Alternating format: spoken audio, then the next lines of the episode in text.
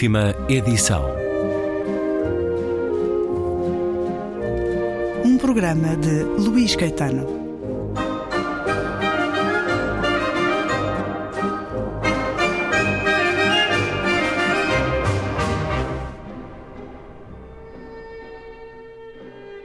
Terceiro e último programa da conversa com Jorge Vaz de Carvalho, a propósito do novo livro de poesia Todos os Caminhos, a chancela Assírio e Alvim.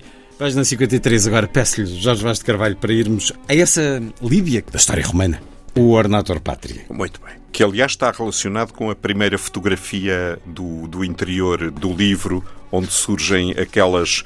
Isto, isto, é exatamente no Museu Arqueológico, onde estão estas figuras todas de toga e decapitadas, eh, que foram figuras ilustres, não é? Uma estatuária que nos recebe no livro. Exatamente. O livro tem duas, três fotografias, contarmos com a capa, mas a da capa É minha. é sua também. Muito bem. Que é Roma. Que é Roma, é, é a porta Muito de Santa Maria delle Angeli. Então vamos ouvir Ornator Pátria. perfila-se a insigne condição de aristocratas como num senado. Foram ornato e nata da nação, obscuro escorre o aprume seu togado. O mármore e a morte lhe lograram retóricas de igual posteridade, mas caducou-lhes no que não criaram a face, a memória, a identidade. Isto que lhe estou a pedir é algo que lhe é essencial quando escreve. Ler em voz alta é necessário para sentir o poema, para sentir aquilo que escreveu. É absolutamente necessário porque os meus poemas vivem fundamentalmente de musicalidade. É preciso também uma harmonia, uma melodia. É preciso ouvido, digamos assim. Sim, claro. Quer dizer, eh, a poesia não é boa nem má por ter mais ou menos melodia, não é? Sei lá, um dos poetas, um dos poetas que eu mais gosto, o, o Eugênio de Andrade, é um poeta profundamente rítmico e melódico e o poeta que eu mais gosto, que é o Jorge de Sena, eh, fazia gala em muitos poemas exatamente em romper com essa linha melódica do lirismo para fazer uma poesia mais rude, mais agressiva, eh, propositadamente. Eu tento que fazer outra coisa, que é dizer estas coisas bárbaras e cruéis, não é? Do meu, eh, enfim, da minha raiva não humanista contra o mundo, digamos assim, mas dizê-las exatamente com um elemento fundamental de harmonia, porque essa harmonia é que me dá suporte ao resto. É assim, perante a fieldade do mundo, eu preciso dessa instituição de beleza. E essa beleza está simbolizada exatamente na melodia do poema. Eh, estes poemas, quase todos, eh, têm uma métrica regular, do primeiro ao último verso. Muitos deles têm rima, têm um cuidado enorme com a prosódia. Portanto, todos os elementos musicais do, do poema a que eu sou naturalmente sensível, não é? Da minha, da minha profissão de músico, mas depois são explorados de uma forma eh, absolutamente consciente, porque é esse suporte de, de harmonia que me permite falar sobre a fieldade do mundo. E encontra beleza também na fialdade. Claro, a perfeição é uma chatice de todo o tamanho. o que não significa que não seja uma demanda, não é? Não significa que não seja uma demanda. Mas eh, uma das coisas magníficas da perfeição é, é nós sabermos que não chegamos lá. É? Eu costumo dizer, eh, a poesia, a poesia é como eh, a busca do horizonte. O horizonte está sempre além mas é o caminho para ele que nos permite deixar pegadas na vida. A Itália participou na ópera Blimunda, em Turim, de Asio Corgi, a partir de José Saramago. Conviveu com ele nessa altura? Há muitíssimo. Aliás, foi um acontecimento extraordinário. O José Saramago, devo dizer, ainda não tinha ganho o Nobel, mas já, era- já tinha uma consideração em Itália eh, verdadeiramente extraordinária. Verdadeiramente extraordinária. E, para já, eh, as condições de produção da ópera no Teatro de Turim, na altura, foram excepcionais, as melhores que eu encontrei até hoje. Eu passei seguramente alguns dos melhores tempos da minha vida, porque tínhamos os ensaios de ópera, com uma equipe uh, de gente uh, absolutamente maravilhosa. Maravilhosa. É muito raro, porque a ópera é feita de gente, enfim, muito pouco recomendável do ponto de vista humano. Uh, ali foi exatamente o contrário. Refere-se aos intérpretes ou aos personagens? A toda a gente. ali era exatamente o contrário. Os colegas, o encenador, o maestro, eram, eram tudo gente uh, absolutamente extraordinária, culta. O José e a Pilar tiveram uh, sempre presentes e criámos um convívio maravilhoso. Depois tínhamos os, uh, os serões, que nos reuníamos em casa de professores universitários, de poetas. Chegavam poetas e recitavam poetas italianos que recitavam os, os seus versos. Um, o, o, José lia passagens, por exemplo, do Memorial do Convento em português e depois a tradutora lia a mesma passagem em italiano, que era extraordinário uh, comparar uh, as duas línguas. Tinha acabado de sair o meu livro A Lenta Rendição da Luz, e o José gostava muito de alguns poemas e fazia-me também recitar uh, esses poemas. Foi, foi um convívio eh, de, maravilhoso, tanto do ponto de vista humano como cultural, uh, momentos verdadeiramente extraordinários. Enfim, memórias do melhor da minha vida.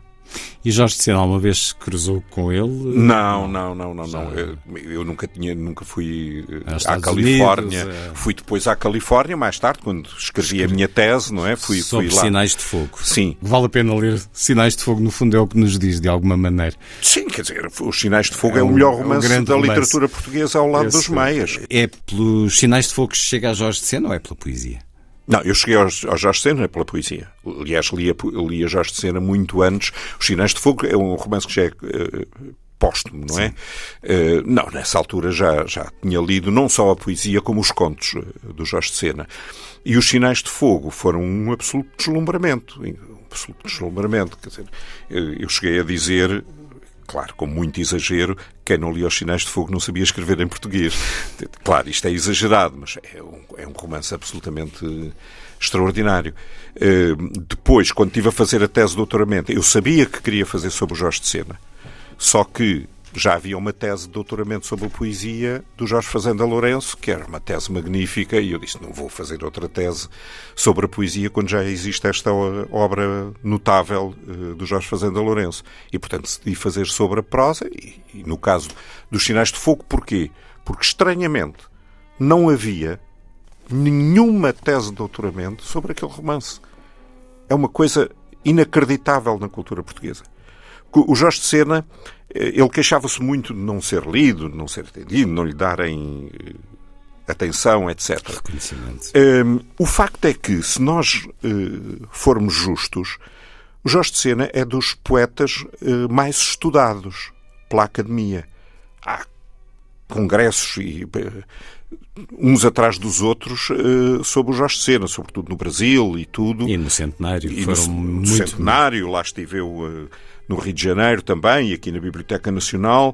Eh, portanto, não é que a Academia não lhe dê atenção. Agora, o que lhe falta é aquilo que é essencial a um escritor, que é o leitor comum. O Jorge Sena é muito pouco lido.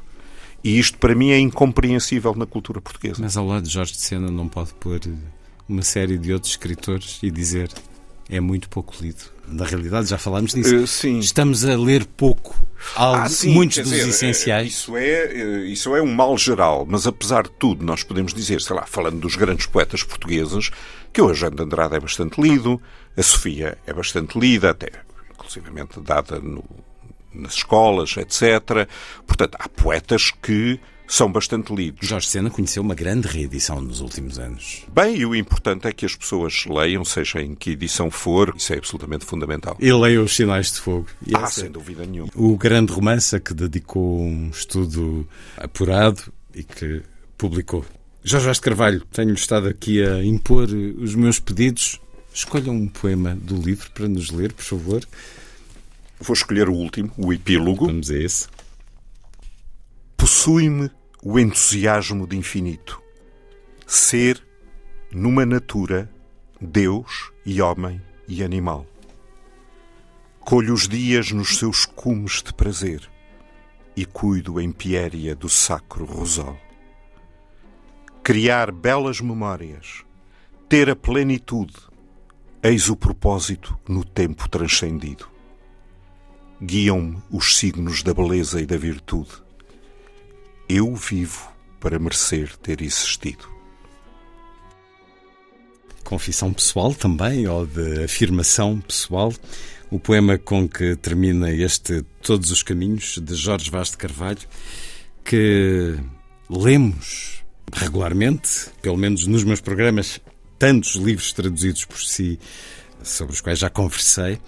Jorge de Sena, numa citação que creio que lhe é cara, disse que o tradutor deve escrever o texto que o escritor escreveria se o fizesse na nossa língua.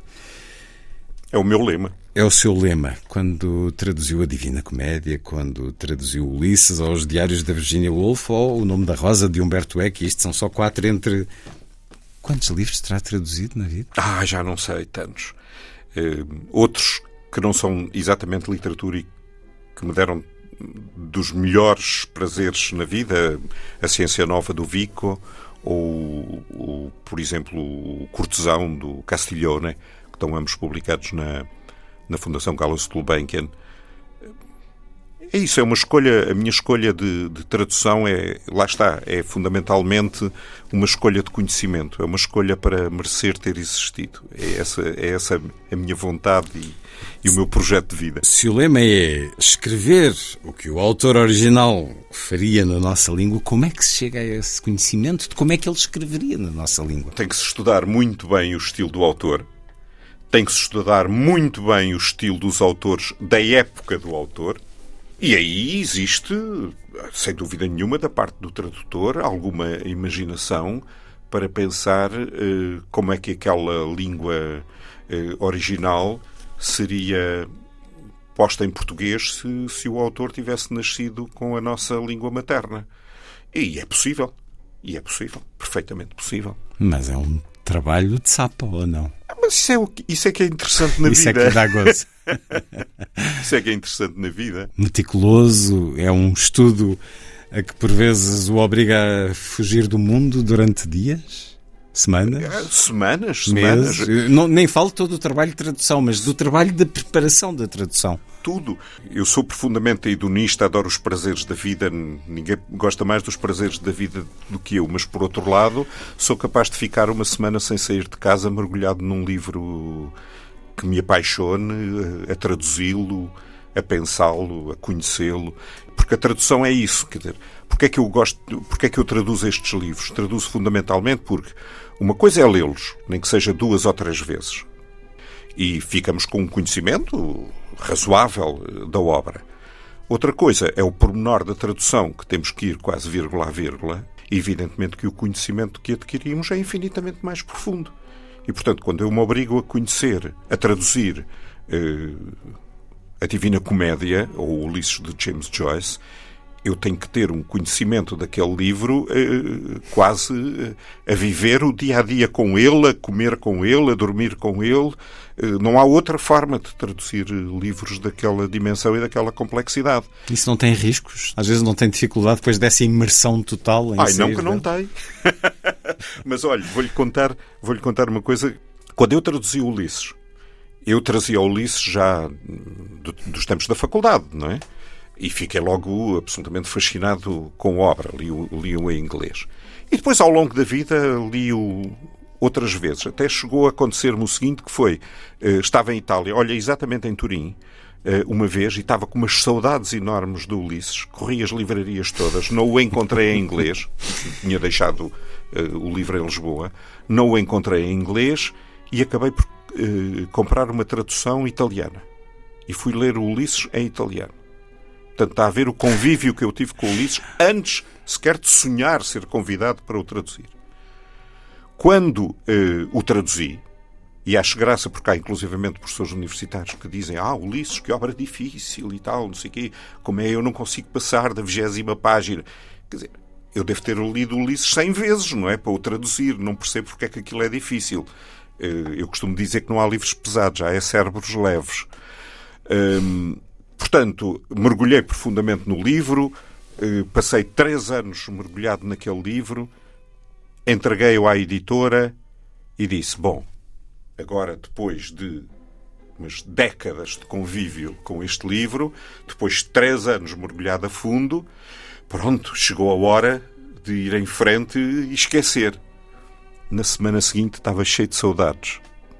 Na semana seguinte estava cheio de saudades e tive que ir ler certos de capítulos. As grandes obras, os grandes mestres, os, as grandes os clássicos, paixões são as grandes paixões. São as grandes paixões, não nos deixam. Outro que traduziu é este singular, a começar no título, Pape Satan Alepe, de Humberto Eco, Crónicas de uma Sociedade Líquida. A ler aqui, atenção que o marcador da Divina Comédia foi criteriosamente escolhido. Diz Humberto Eco: Se alguém coleciona quadros do Renascimento ou porcelanas chinesas, quem entra na sua casa fica extasiado com estas maravilhas. Se pelo contrário mostra um livreco setecentista indo ao décimo com as folhas amareladas e diz que aqueles que o possuem se contam pelos dedos de uma mão, o visitante aparece entediado o momento da despedida. É um texto sobre bibliofilia, que não é a mesma coisa que paixão pela leitura, é enfim, uma derivação. Mas pode-se conciliar. Mas pode-se conciliar perfeitamente e habitualmente concilia-se. Como é a sua biblioteca, Jorge Vaz de Carvalho? São 11 mil volumes. Muito Por exemplo, os livros que traduz estão todos juntos?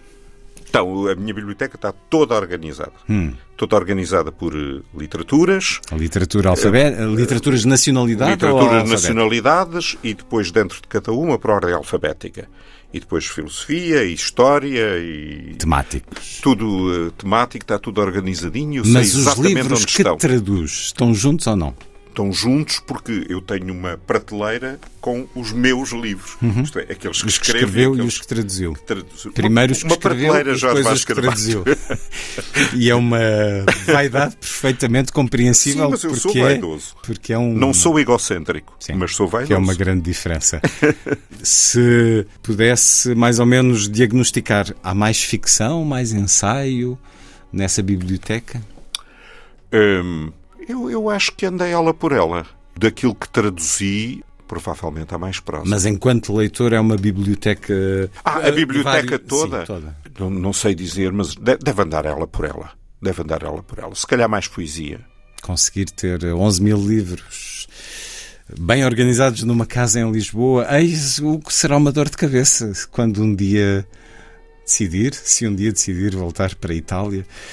Ah, Não, esse, esse é um dos meus grandes problemas. Vai ter Aliás, que ser uma cadeia de comboios. eh, de- Não, até quando fui viver para a Itália, eh, ainda não tinha 11 mil, mas já tinha uns milhares.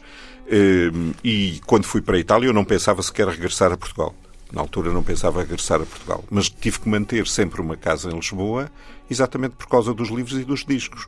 Bem, e também do piano, que é, apesar de tudo, é um Steinway de, de meia cauda. e de muito mais, certamente, nessa fruição da beleza que o caracteriza. E continua a ter o início de um romance escrito ou já tem o romance completo? Não, eu, eu, eu, eu sobre o romance nem falo, porque é assim, o romance, a escrita de um romance precisa de um, de um, de um trabalho sistemático, de horas diárias, de uma grande disciplina, uma grande organização de, de vida. E, portanto, eu provavelmente vou ter que adiar o romance para os tempos da reforma, porque agora é impossível. Bem, vão ser muito cheios esses tempos da reforma, claramente, entre o lazer e o trabalho. Jorge Vaz de Carvalho, todos os caminhos, uma bela foto de Roma na capa, depois mais duas fotos, de uma já falámos, e há também uma, uma mão e uma coluna no final, eh, referindo-se a um outro poema que aqui É uma está. brincadeira, é um índice. É um índice. Mas eu vou-lhe pedir a terminar, para irmos a Veneza, porque vale sempre a pena ir a Veneza. A barca, na página 26. Por favor, Jorge Vaz de Carvalho. Com uma epígrafe de Mário Luzzi, que peço que nos diga porque a escolheu.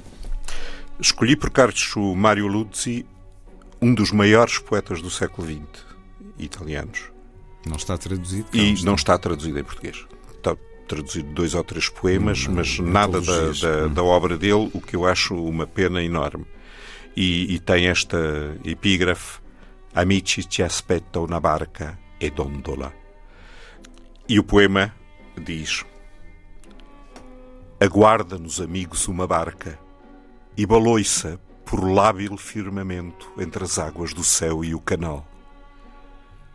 Percorre como um verso de Petrarca as rugas frescas de um cetim ao vento e o rumo leva a proa num postal.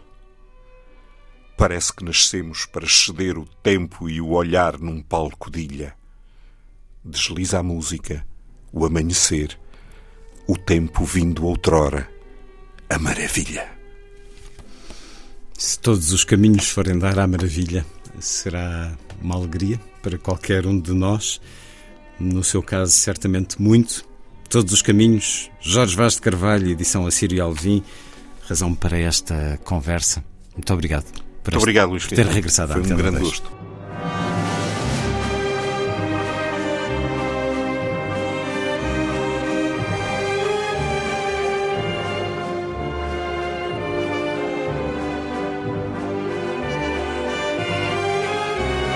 Última edição.